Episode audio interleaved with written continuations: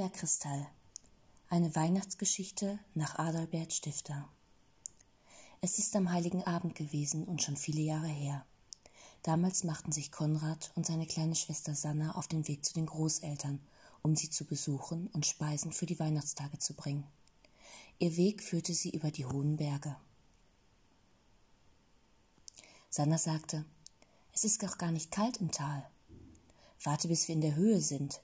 Da ist sicher alles schon zu Eis geworden, antwortete Konrad.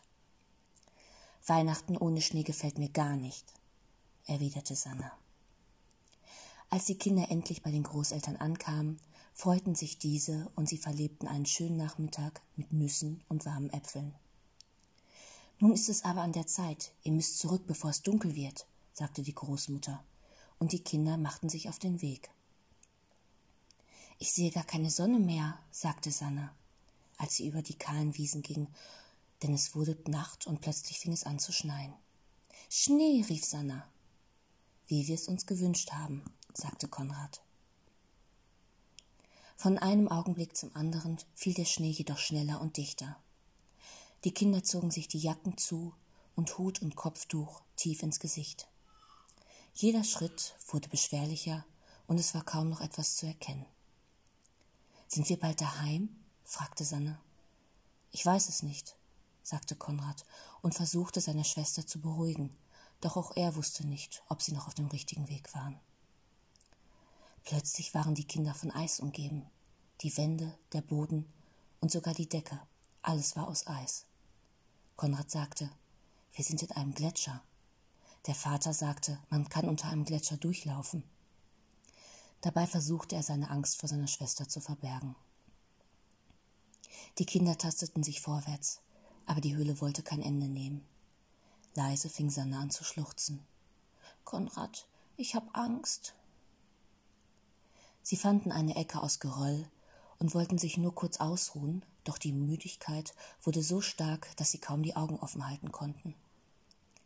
Als Sanna dem Einschlafen nahe war, erschrak Konrad und rief Sanna, du darfst nicht einschlafen. Wer einschläft, erfriert. Sie kämpften gegen die Müdigkeit an und beteten zur heiligen Nacht, sie mögen den Weg aus der Höhle finden. Als die Müdigkeit wieder unerträglich wurde, sagte Konrad Daheim im Dorf werden jetzt überall die Kerzen auf den Christbäumen angezündet. Und die Kinder packen die Geschenke aus. Was Mutter wohl uns eingepackt hat? Konrad begann stille Nacht zu singen, und auch Sanna stimmte ein. Und plötzlich gab es einen tosenden Lärm, und beide Kinder waren im Nu hellwach. Das Eis, sagte Konrad, das Eis ist gebrochen. Die Kinder trauten sich hinaus, und ein feines, glühendes Licht stand am Himmel.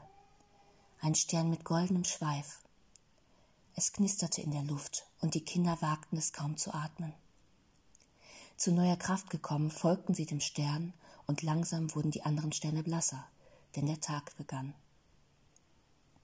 Plötzlich hörten sie Rufe, und das Horn wurde geblasen, denn der Vater war schon mit den Männern des Dorfes auf dem Weg, die Kinder zu suchen.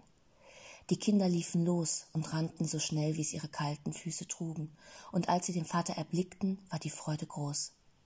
Zurück im Tal sank die Mutter vor Glück in den Schnee. Rauchfeuer und Bollerschüsse verkündeten im Tal, dass die Kinder gefunden wurden. Erst jetzt war es wirklich Weihnacht geworden, und das ganze Dorf feierte die große Rettung.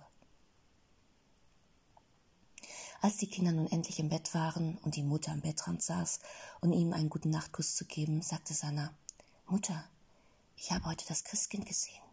Glaub mir, es war es. Das Christkind. Und es hat uns gerettet.